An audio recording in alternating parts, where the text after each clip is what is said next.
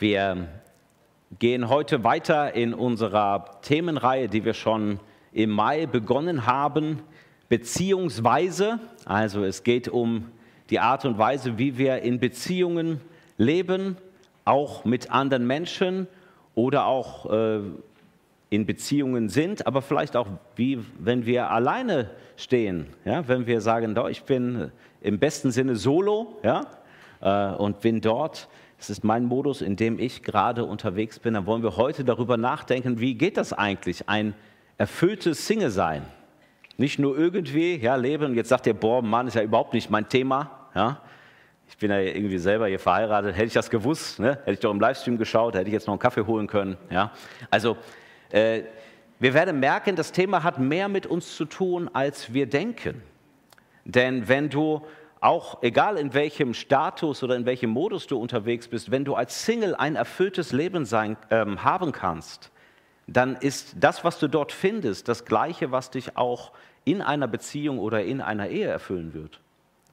Da findet man gar nicht zwei Dinge, da findet man eins. Und die Frage ist nur, in welcher Beziehung steht man dazu. Also es hat mehr mit dir zu tun, als du denkst, auch wenn du sagst, das ist vielleicht nicht gerade äh, mein Modus im Leben. Es ist aber der Modus von ziemlich vielen Leuten. Ich habe euch hier mal eine äh, Statistik mitgebracht. Das ist der Anteil der Single-Haushalte in Frankfurt. Könnt ihr vielleicht nicht ganz so äh, hochauflösend sehen, aber ich erkläre es euch. Also sozusagen rot heißt, da wohnt nur ungefähr ein Drittel ähm, in Single-Haushalten und das wird dann immer mehr bis zum türkisenen, diesem grünen. Da sind ähm, über also 55 bis 70 Prozent, also gerade wo wir sind hier im Stadtzentrum, wohnen über 55 Prozent in Single-Haushalten, also in Ein-Personen-Haushalten im Bahnhofsviertel ähm, jeder Zweite. Über mehr als jeder Zweite im Bahnhofsviertel wohnt alleine. Also ähm, es ist eine absolute Lebensrealität, entweder für dich, weil du sagst, ich bin Single, aber selbst wenn du sagst, naja, ist jetzt ist ja nicht meine Lebensrealität, aber die Lebensrealität von ganz vielen Menschen, dass sie eben nicht in, ähm, in einer festen Beziehung sind, nicht in einer Ehe sind, keine Familie um sich herum haben, sondern auch alleine leben.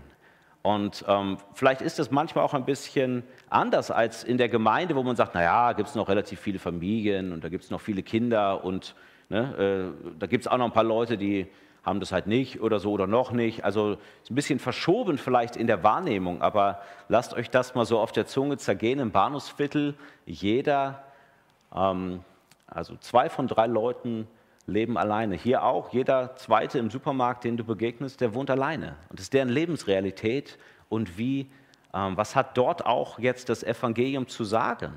Wie kann auch die Beziehung zu Gott, egal in welchem Modus wir leben, wie prägt das unser Leben? Darüber wollen wir nachdenken und damit nicht der Verheiratete den anderen sagt, ja, was äh, gut ist und was man so machen soll, habe ich äh, mich in der Woche getroffen mit äh, der Melinda. Melinda Alisch ist Teil unserer Gemeinde. Sie ist ähm, auch als Missionarin unterwegs, derzeit in Berlin, deswegen konnte sie nicht hier sein. Und wir, ich habe zwei kurze Interviews mit ihr geführt und das erste, das schauen wir uns mal an.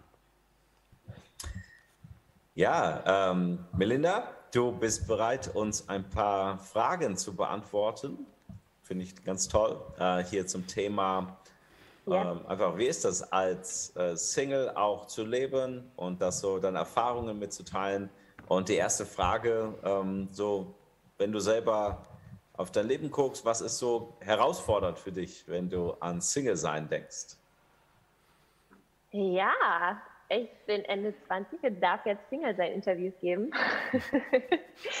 ähm, die Herausforderung, ich glaube, einmal ist die Sache einfach, du hast keinen festen, vorgegebenen Partner. So, ne? Irgendwie, ich glaube, das kann herausfordernd sein in Ehe, dass du immer eine Person hast. Also du hast die eine Person, mit der du die Höhen und Tiefen durchlebst, mit der du den Schrank aufbaust und mit der du auf Kajaktour gehst. Das ist so die eine Person, die so da ist. Und ich habe das nicht ich habe nicht den einen festen Partner. Ich muss mir jedes Mal neu suchen, wer kann mir denn helfen, den Schrank aufzubauen? Mit wem gehe ich denn Kajak fahren? Irgendwie, mit wem kämpfe ich die Le äh, Kämpfe so im Leben und mit wem irgendwie feiere ich die Hochs? Das muss ich mir jedes Mal neu suchen, zusammensuchen, aussuchen. Ähm, das ist manchmal herausfordernd, da die richtigen Leute quasi mit an Bord zu ziehen. Ähm, ja, das ist eine der Herausforderungen. Ähm, dann gibt es noch andere Herausforderungen, ähm, wie das in Gemeinde, in christlichen Kreise wird Ehe unglaublich gefeiert und Hochzeiten. Und das ist was Wunderschönes und ich liebe es, Hochzeiten zu feiern. Und es ist ein Privileg, auf ganz vielen Hochzeiten zu sein. Aber ähm, genau, dadurch, dass Ehe so gefeiert wird, das ist manchmal fast so wie so ein Gefühl, dass Single-Sein ein Status ist, auf das Warten auch gefeiert zu werden oder auf das Warten des, ah, dann hast du es geschafft. Es ist manchmal so ein, ah, okay, wenn du verheiratet bist und dann vielleicht sogar noch Familie hast, dann hast du es in christlichen Kreisen geschafft, dann bist du angekommen. Und es ist manchmal als Frau sogar so, dass du dann eher eine Stimme hast als vorher. Das ist manchmal in christlichen Kreisen so, aber es ist vor allem in manchen Kulturkreisen so, dass du als Frau, als unverheiratete Frau nicht so richtig eine Stimme unbedingt bekommst. Mhm. Ja, ich glaube, das wäre mal so ein Rundumschlag. Klingt auf jeden Fall herausfordernd. ja, manchmal schon. Herausforderungen im Bereich Single sein. Vielleicht hast du ganz andere, vielleicht sagst du, das trifft gar nicht so mein, äh, mein Lebensgefühl, weil das ist so bei so einer Predigt, wir sind ja alle so unterschiedlich, deswegen trifft auch immer die Hälfte, die man jetzt sagt, auf irgendjemand nicht zu. Weil es ist ein Unterschied, ob du Single bist mit 25, mit 35 oder mit 65. Du hast andere Optionen, andere Lebens, äh, äh, vielleicht noch Träume in deinem Leben und deswegen sind, ähm, bist du vielleicht an der einen oder anderen Stelle äh, dann nicht immer so voll im Fokus der Dinge, die man jetzt, die wir heute so sagen, weil es so unterschiedlich ist. Aber gleichzeitig gilt, du kannst dein eigenes Bild, was du, wie du Single sein definierst und dein eigenes Single sein, wie zufrieden du bist, das kannst du schon an deiner Betonung, ja, kannst du das ablesen. Also ob du sagst, ich bin Single, ob du sagst, ich bin noch Single, ja, ich bin noch Single, oder ich bin immer noch Single. Ja, also ihr merkt, so, du, je nachdem, was du da sagst, das hat schon so ein bisschen ähm, damit zu tun. Oder auch, ah, du bist noch Single. Ach, du bist immer noch Single. Ja, da schwingt auch ganz viel von der Deutung des anderen, wie er jetzt so dein Leben gerade sieht. Ja, das schwappt da so ein bisschen bei dir mit rein. Und Single sein ist was Tolles, ist die große Freiheit, hat viele Vorteile, ähm, große Möglichkeiten, Ungebundenheit, all das, wo dann die Gebundenen ne, mit die dann so mit ihren 16 Strandkorbtaschen ja, sich an den Strand und dann siehst du jemanden, der so lässig, irgendwie der ist schon seit vier Stunden da, eingeölt, hat nur so ein Handtuch dabei, denkst, ich will auch so, ja, möchte auch so zum Strand gehen können. Also man guckt dann immer auf den anderen, den jeweils anderen Modus und denkt, ach, das ist bestimmt auch ganz, ganz toll. Zum Single-Sein gehört aber zum, in gewisser Weise auch, weil die meisten von uns ja nicht planen, jetzt ewig Single zu sein, so ein Gefühl von, ja, es ist, was, ist jetzt nur so eine Phase, es ist nur so ein Übergangsstadium und es stimmt ja irgendwie auch. Für viele Menschen ist es auch ein Übergangsstadium in eine Ehe, in eine feste Beziehung hinein. Und dann hat manche, bei manchen ist es aber eine Phase, die gar nicht enden will wo man denkt, ich hätte gerne, aber irgendwie hört das gar nicht auf. Ich bin irgendwie, diese Phase zieht sich so ein bisschen ins Unerträgliche. Und die Frage ist, was hilft mir aber diese Phase jetzt auch anzunehmen, in meiner Situation wirklich anzukommen, weil egal in welchem Modus du gerade bist, du kannst immer so leben, dass du entgegen der Berufung lebst, in der du gerade bist. Also du sagst dann, oh, wenn ich endlich eine Beziehung habe, dann bin ich glücklich oder dann bin ich glücklicher. Oder du sagst, wenn ich endlich diese Beziehung nicht mehr habe, dann bin ich glücklicher. Oder du sagst, wenn ich endlich wieder die Beziehung wieder habe, die ich mal hatte, dann bin ich glücklicher. Aber ihr merkt schon, in all diesen Sachen steckt drin, dass ich die Situation, in der ich gerade bin, nicht annehme.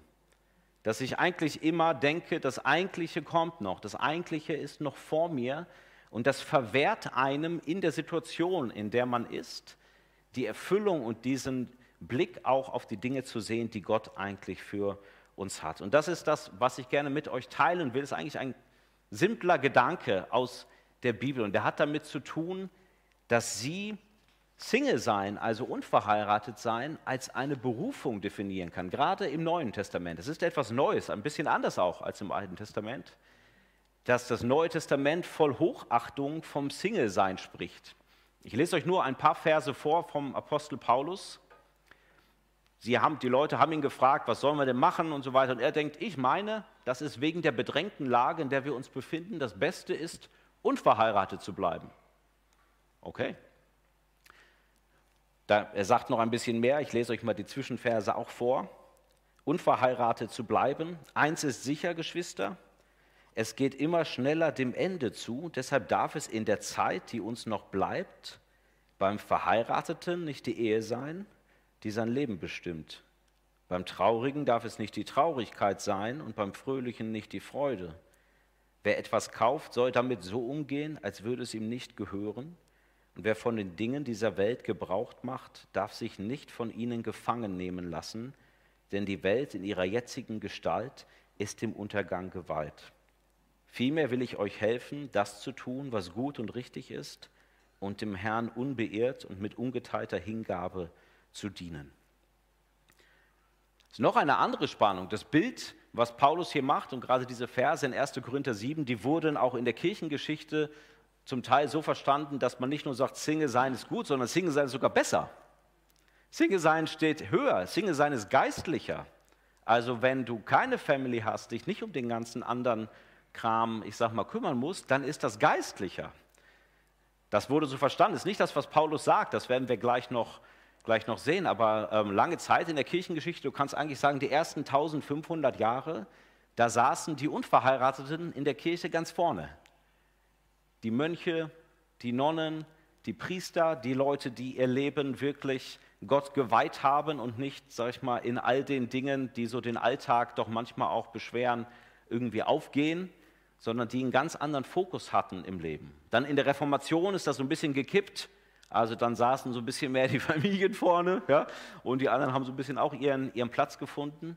Aber wir werden noch sehen, dass es eigentlich von der Bibel her eben kein Vor oder Nach gibt, sondern dass beides gleichwertige Berufungen sind. Aber Paulus spricht diesen Satz in einer ganz bestimmten Situation. Er sieht auf die Kirche damals eine Zeit zukommen, wo wir sagen, vielleicht so ähnlich wie im Krieg, ja, eine ganz schwierige Zeit, die vielleicht schwierige Entscheidungen nach sich zieht, wo es eigentlich nicht gut ist, sich zu binden, wenn man noch die Wahl hat. Also er denkt, okay, das wird in den nächsten Jahren so schlimm werden wenn ihr mich jetzt fragt, sage ich, ihr habt euch noch nicht gebunden, dann bleibt besser ungebunden. Das wird alles einfacher machen.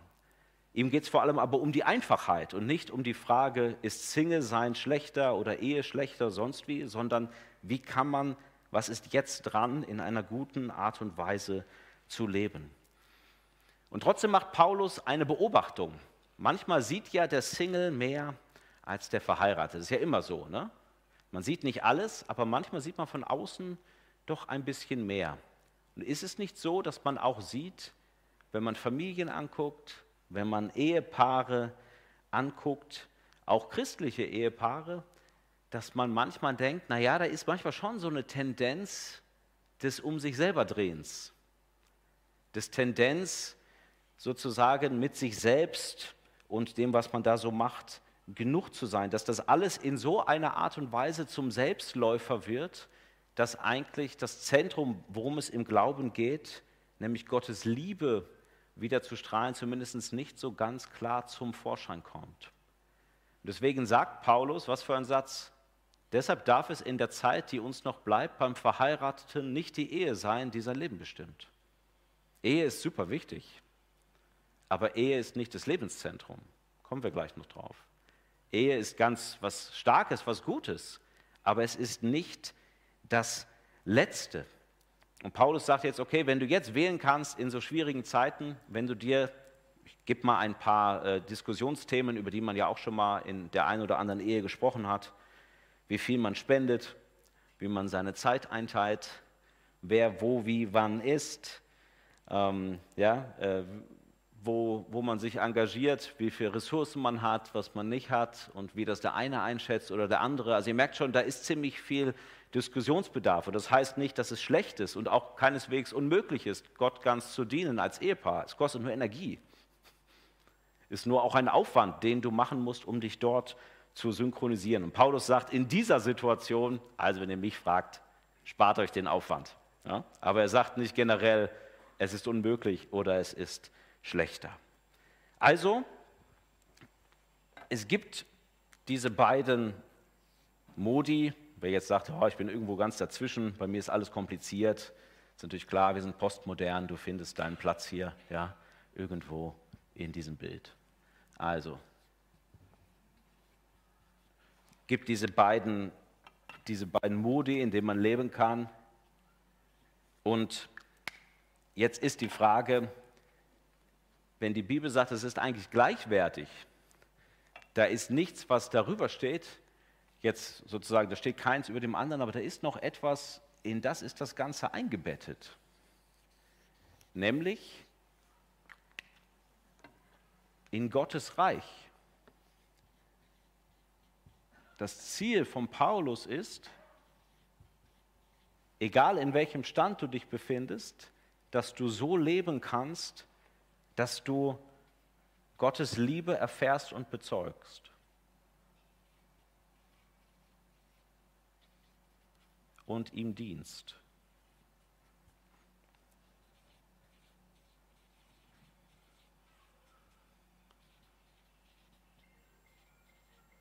Geh ruhig dran. Kein Problem. Liebe Grüße, ja? Okay. Aber jetzt geh auch dran. Also wer jetzt. Oder ist mein Handy? Nein.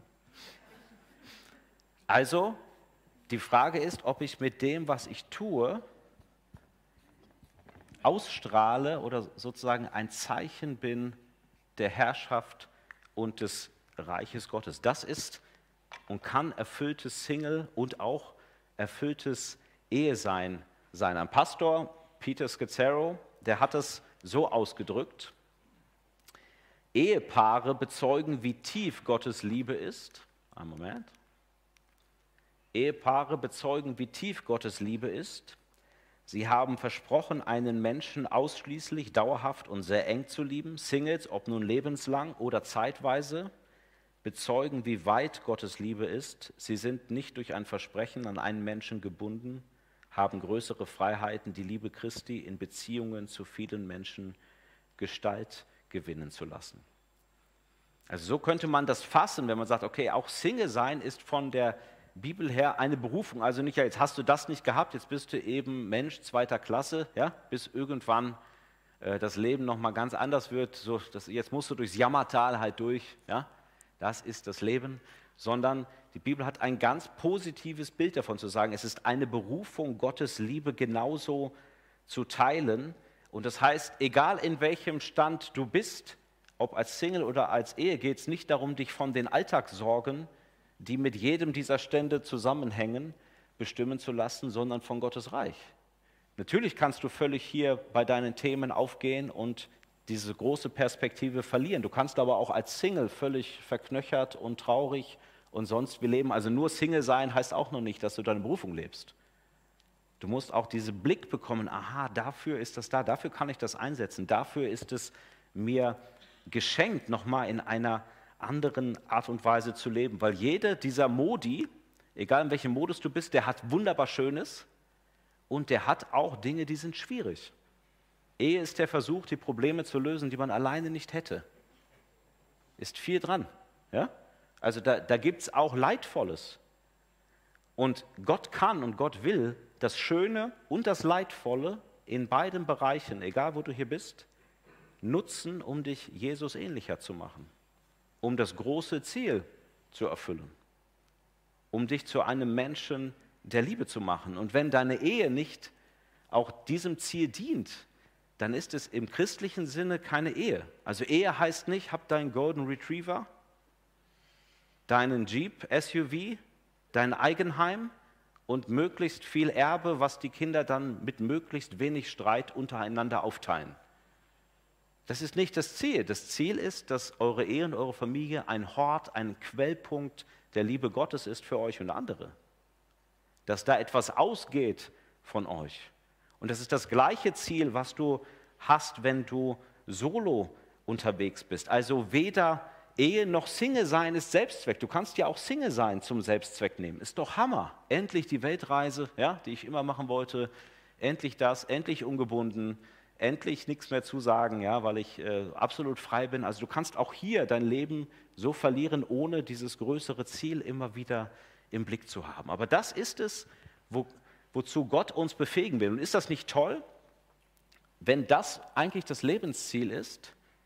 dann kann ich auch zwischen diesen Ständen hin und her gehen, ohne meinen Lebenssinn zu verlieren.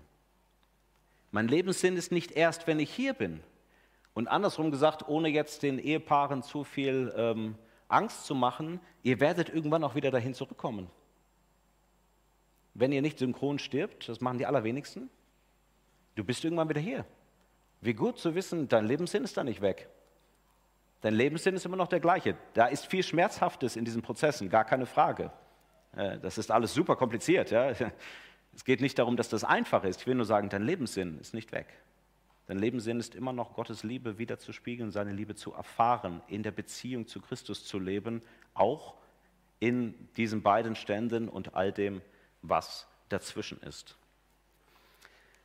Also die Frage, wenn du jetzt selber Single bist, ist von der, von der Bibel her ähm, auch zu fragen, zu welcher Art so von Ehelosigkeit oder von Single-Sein fühle ich mich denn irgendwie gezogen? Weil die Bibel hat ein, unglaublich, äh, ein unglaubliches Bild, nämlich es gibt eine lebenslange Ehelosigkeit. Ich will mir sagen, naja, klar, leider, ja. Sondern eine Ehelosigkeit von Leuten, die sagen, das ist der absolute Hammer. Ein erfüllenderes Leben gibt es gar nicht. Und da gibt es diesen einen Menschen, wer war denn das nochmal, der auch ehelos war? Sagt es mir mal. Jesus Christus. Wo wir sagen, no, der hatte ein sinnvolles Leben. Sinnvoller geht nicht. Erfüllter geht nicht. Mehr Liebe geht nicht. Keine Kinder, keine Frau. Absolut erfülltes Leben. Das heißt, Denkt immer dran, Ehe ist nicht unwichtig, aber Ehe ist nicht das Letzte. Ehe ist nicht äh, das Letzte. Jesus sagt an einer Stelle, als Menschen ihn fragen, ja, wenn jemand jetzt dreimal verheiratet war auf dieser Welt, mit wem ist er denn dann im Himmel verheiratet? Dann sagt er diesen schweren Satz für alle Verheirateten. Jesus gab ihnen zur Antwort, ihr irrt euch, weil ihr weder die Schrift noch die Kraft Gottes kennt, denn nach der Auferstehung heiraten die Menschen nicht mehr, sondern sie sind wie die Engel im Himmel. Auch das hier ist temporär. Das ist noch nicht das Letzte, das ist nicht das Tiefste, was du erfahren kannst. Und ist es nicht gut, wenn Ehe und eine sexuelle Beziehung zu einer Frau das Tiefste ist, oder ein Mann, ja, was du im Leben erfahren kannst, dann äh, sollten wir nicht hier sein, dann sollten wir alle tindern. Ziemlich viel, jetzt gerade. Wir, wir müssten ganz andere Sachen machen, damit wir, damit wir glücklich werden. Wenn das das Allerwichtigste ist, wenn es kein höheres Ziel gibt, dann gibt es natürlich auch kaum äh, Hoffnung für die Menschen, die lebenslang Single geblieben sind. Die sind nur noch zu bemitleiden. Ja, die haben es irgendwie nicht geschafft. Die haben das eigentliche Leben nicht so auf die Kette bekommen, wie man das eigentlich hätte machen sollen. Und ist das nicht genau entgegen dem, wie unsere Gesellschaft funktioniert, die uns eigentlich sagt, okay, du musst attraktiv sein, du musst das und das machen, du musst bis dann und dann all diese Dinge haben. Und wenn du es nicht hast, hast du irgendwie dein Leben nicht so ganz auf die Kette bekommen. Das ist aber nicht das Bild der Bibel und es ist nicht das Bild Jesu. Die Frage ist nur, wie kannst du ganz für das Königreich Gottes, für Gottes Reich da sein, seine Liebe erfahren, bezeugen und ihm dienen. Das kannst du als Single und das kannst du auch in der Ehe.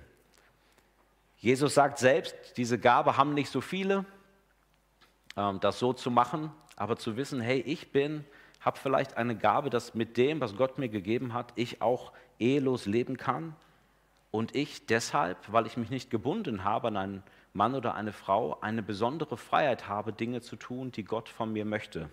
Ich habe eine Frau, wie ich finde, total faszinierend in der Kirchengeschichte, Gladys Aylward, eine Missionarin in China, die alleinstehend über 100 Kinder aufgenommen hat im zweiten Japan-China-Krieg, mit diesen Kindern geflohen ist über einen fast monatelangen Marsch Richtung Taiwan. Jemand, der als Single gelebt hat, aber der wusste, Gott will mich an dieser Stelle gebrauchen.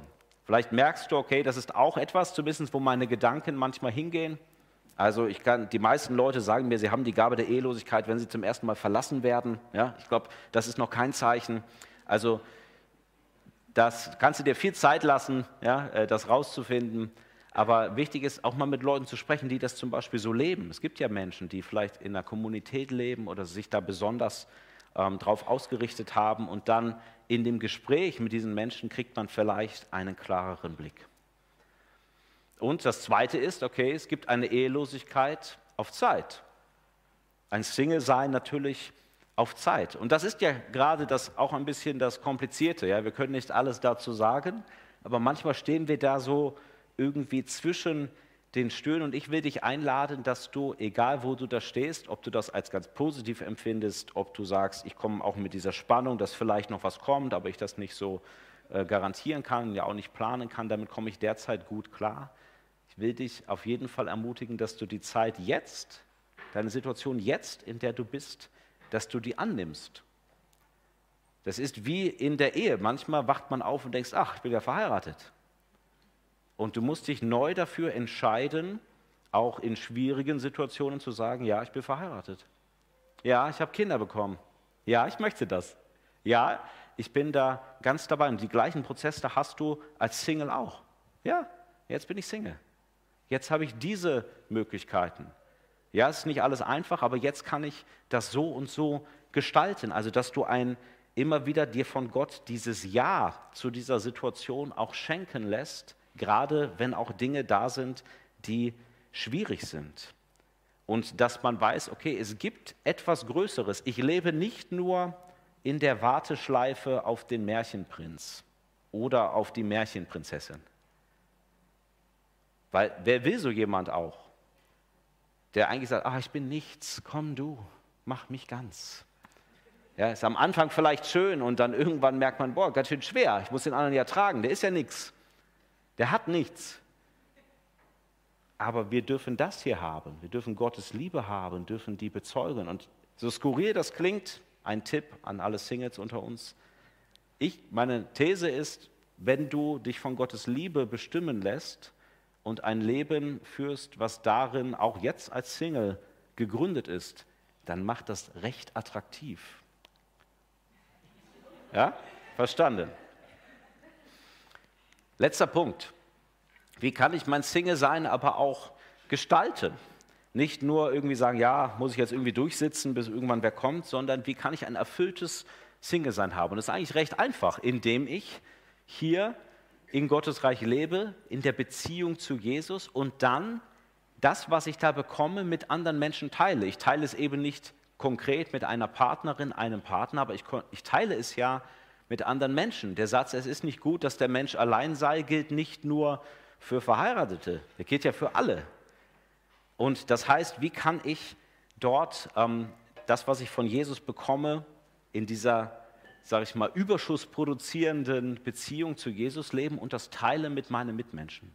Und ich glaube, es gibt einen Trugschluss, dass man denkt, ah, die Singles, die haben alle Zeit. Die kann man gut in die Gemeindearbeit einspannen. Ja, die haben alle noch Zeit. Aber ist nicht eigentlich andersrum, dass das Privatleben als Alleinstehende und Alleinstehender mehr Zeit kostet? Weil du musst ja alles planen. Wenn ich nach Hause komme, ich habe mein Privatleben hinter der Tür, ob ich das will oder nicht, ja, ist da. Ist, muss ich nichts planen, ist einfach da. Und der andere muss es ja planen, muss sagen, ja, das will ich und ich will da und ich will das äh, vielleicht auch arrangieren. Der muss sich mehr vornehmen und das heißt, ähm, ich glaube, es ist ein ganz bewusster äh, Prozess, das zu machen. Das Erste ist, sich klar zu werden, ich, wenn ich auch in mir selber und in der Beziehung zu Jesus lebe, dass ich erstmal auch weiß, was tut mir eigentlich gut, was brauche ich, wie erhole ich mich, was macht mir wirklich Freude, was begeistert mich? Immer wieder steht in der Bibel dieser Satz auch ein, ein Tipp für Menschen, die Verantwortung tragen. Wir tragen auch Verantwortung für uns selbst. Gib Acht auf dich selbst. Schau auch, wie es dir geht in deinem Stand. Also man kann ja sich in beiden Modi sozusagen verlieren, zu sagen, nee, guck, wie es dir geht, dass du ein erfülltes äh, Single sein hast, dass du auch weißt, hier tanke ich auf, hier geht es mir gut. Investiere in Freundschaften. Nicht nur in ein bisschen, ja, ich bin mal irgendwo dabei. Wir haben vor ein paar Wochen über das Thema Freundschaft gesprochen, auch so, wie findet man vielleicht auch ähm, Freunde, die, wo man weiß, hier, das sind tragfähige Beziehungen. Und ich glaube, jeder, der alleine lebt, ich glaube, das brauchen auch die Eheleute, aber ist egal, auch mindestens die Singles brauchen das auch, ein bis zwei tiefe Freundschaften, wo du weißt, mit denen bin ich jetzt mehr äh, irgendwie verbunden als über der Oberfläche. Mit denen teile ich wirklich mein Herz. Die kann ich auch äh, mal nachts anrufen, wenn es mir nicht so gut geht und wie auch immer. Da komme ich wirklich in die Tiefe und die sind auch da noch in fünf Jahren. Die sind vielleicht so sehr da, dass wir im Alter zusammenziehen. Die sind vielleicht ja, so sehr da, dass ich weiß, wenn ich mal nicht alleine in Urlaub fahren will, dann kommt er einfach mit. Hat Lust darauf. Also solche Art von Freundschaften, ja, wo man wirklich auch äh, nicht ständig dreimal überlegen muss, gehe ich dem anderen auf den Keks, wenn ich den anrufe. Das ist keine Freundschaft, das ist noch irgendwie so, so ein Tauschgeschäft, Beziehungstauschgeschäft, sondern wo du weißt, nee, da kann ich einfach hinkommen. Also da wirklich zu investieren.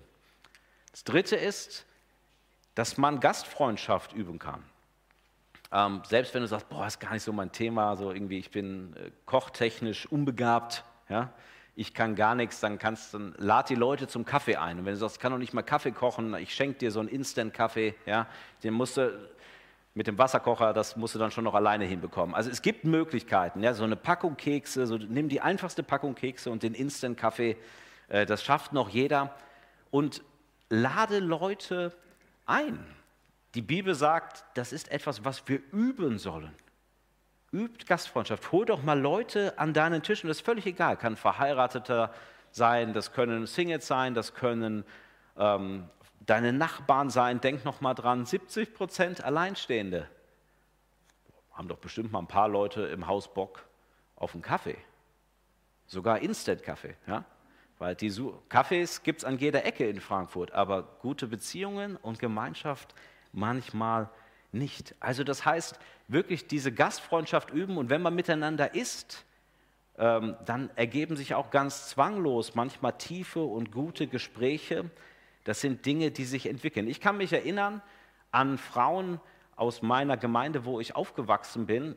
Ich war da vielleicht so zehn oder elf und wir waren oft bei denen, zum Kaffee trinken oder zum, ähm, zum Mittagessen. Und es waren beides Frauen. Eine Frau war verwitwet, glaube ich, oder geschieden, ich weiß es gar nicht genau. Darüber denkt man als Zehnjähriger nicht nach. Ja. Äh, und eine ältere Dame, die ihr Leben lang alleine gelebt hat. Und von diesen Frauen ging immer absolut viel, da ging Liebe aus. Absolut coole Nachmittage, sogar als Zehnjähriger. Einfach Menschen, die ihr Leben teilen, die genau das gemacht haben, wo du nicht hingehst und denkst, ach, die Armen, sondern wo du sagst, ja, die haben etwas, was sie teilen bei allem, was herausfordernd ist. Und das Letzte, das geht sehr stark in diese Richtung, wenn das stimmt, dann kannst du Single sein, auch ganz bewusst als Zeichen leben. Das ist ein Zeichen dafür, dass du nicht nur erst perfekt bist, wenn du einen anderen Menschen an deiner Seite hast als Partner, sondern dass das das Tiefste, was es gibt, und wofür wir geschaffen sind, dass es das bei Gott gibt. Und dass du selber das erfährst und je nachdem, wie Gott es dir schenkst, in welchem Modus auch immer teilen kannst. Aber das Ziel ist, mit der Art und Weise, wie wir beides leben, auf Jesus hinzuweisen, auf den hinzuweisen, der über uns steht, auf seine Liebe und das, was er für uns hat. Ich lade euch ein, dass ihr zum Ende dieser Predigt, egal ob ihr jetzt sozusagen, müsst euch kurz einordnen, in welchem Modus bin ich hier eigentlich, ja? Wer irgendwie gerade so verlobt ist oder so, der kann sich hier so in der Mitte, ja? Oder irgendwie so, es ist kompliziert, wie auch immer. Äh, dann musst du dir eins der beiden äh, Gebete gleich aussuchen. Ich werde euch zwei Gebete zeigen zum Abschluss. Eins ist für ähm, die Menschen, die einen festen Partner, eine Partnerin haben. Und da geht es genau darum, diese Lebensausrichtung in einem Gebet auszudrücken. Herr, schenk mir das, dass ich deine Liebe erfahre und egal wo ich bin, an andere Menschen weitergebe. Und ich lade euch ein, dass ihr eben Single sein und Ehe sein nicht nur als etwas ähm, ja, so als einen rein menschlichen Modus irgendwie seht, sondern als etwas, was Gott nutzt, was Gott eingebettet hat, was ganz gleichwertig ist. Und äh, zu sagen, okay, ich will in dem Modus, in dem ich lebe, in dem Gott mich gestellt hat, will ich jetzt so leben, wie es ihm dient und wie es für andere Menschen gut ist. Amen. Dich, so ähm, Single sein und ähm, eine Frage ist Single sein eine Berufung für dich? Alles klar. eine Berufung für mich. Ähm, Ihre Fragen. Ja, theologische Fragen. Ähm, eine Berufung, für, ja, ich meine, im Moment bin ich Single und dadurch lebe ich irgendwie darin und möchte darin nicht unglücklich sein oder bin auch darin nicht unglücklich, weil es viele schöne Seiten hat, wie die Frage schon jetzt gerade aus mir rauskitzelt. Ähm, insofern, es ist eine temporäre Berufung, es ist eine, möchte ich heiraten? Ja, würde ich gerne irgendwann, ähm, wenn es kommt, aber ich lebe auch nicht in der Wartezeit, bis ich dann irgendwann verheiratet bin, um dann durchzustarten. Ähm, weil die schönen Seiten sind, ich habe unglaubliche Unabhängigkeit und Freiheit in dem, wie ich lebe, wie ich reise, wie ich meine Zeit einteile, wo ich bin, was ich tue, all das kann ich mir selber einteilen. Ähm, ich habe eine riesige Kapazität für einen großen Fre Freundes- und Bekanntenkreis. Ähm, ich, ja, das sind unglaubliche Vorteile, die ich auch sehr liebe und schätze, sie auszuleben. Und dann sind so Kleinigkeiten wie, ich gehe nur auf Hochzeiten von Leuten, die ich kenne. Ich muss auf keine Hochzeiten von irgendwelchen Arbeitskollegen, die ich noch nie gesehen habe, gehen. Das sind so ganz Kleinigkeiten, die es wunderschön machen, Single zu sein.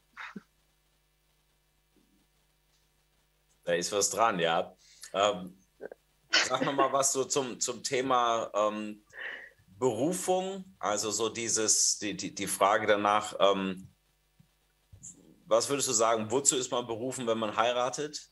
Wozu ist man berufen, wenn man ähm, als Single lebt, entweder für eine Zeit lang oder eben auch sein ganzes Leben lang?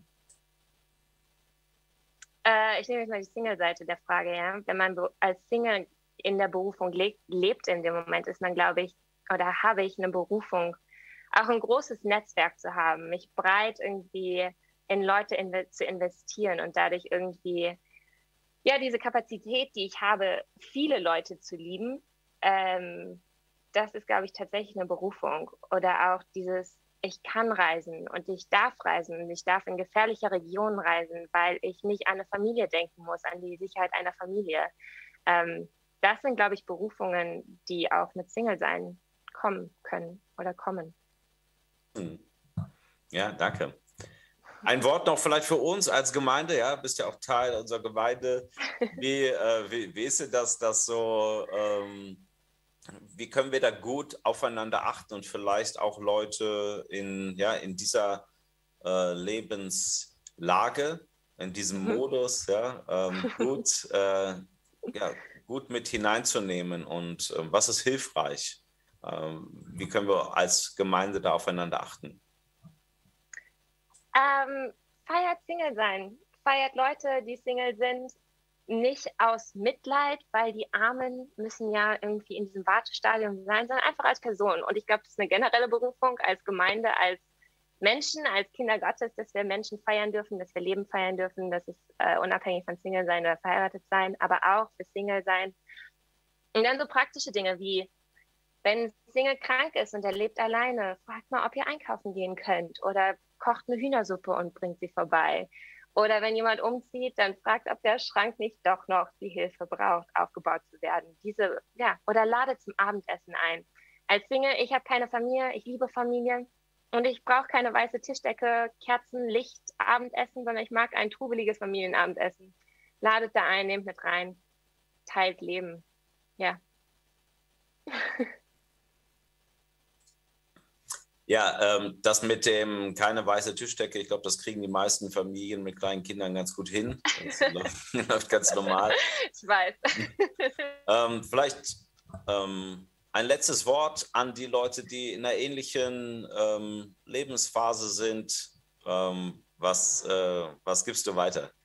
Ähm, anderen Singles da draußen. Es gibt kein Wartestadium bei Jesus. Ja, er hat Zeiten, wo wir warten und wo wir auf Dinge warten und auf Durchbrüche warten, unabhängig von unserem Beziehungsstatus. Aber wenn wir Jesus folgen und wenn wir ihm gehorsam sind, hat er abenteuerliches Leben mit uns vor. Auch unabhängig vom Beziehungsstatus wieder und dem einfach zu folgen, so, weil er hat gute Dinge mit uns geplant und manchmal andere Dinge als Verheiratete und es sieht anders aus und dem einfach nachzugehen und das macht Spaß. Dann ist man nicht abgestellt aufs Wartegleis. ja, vielen Dank, äh, Melinda, für das, was du mit uns geteilt hast. Ja, gerne.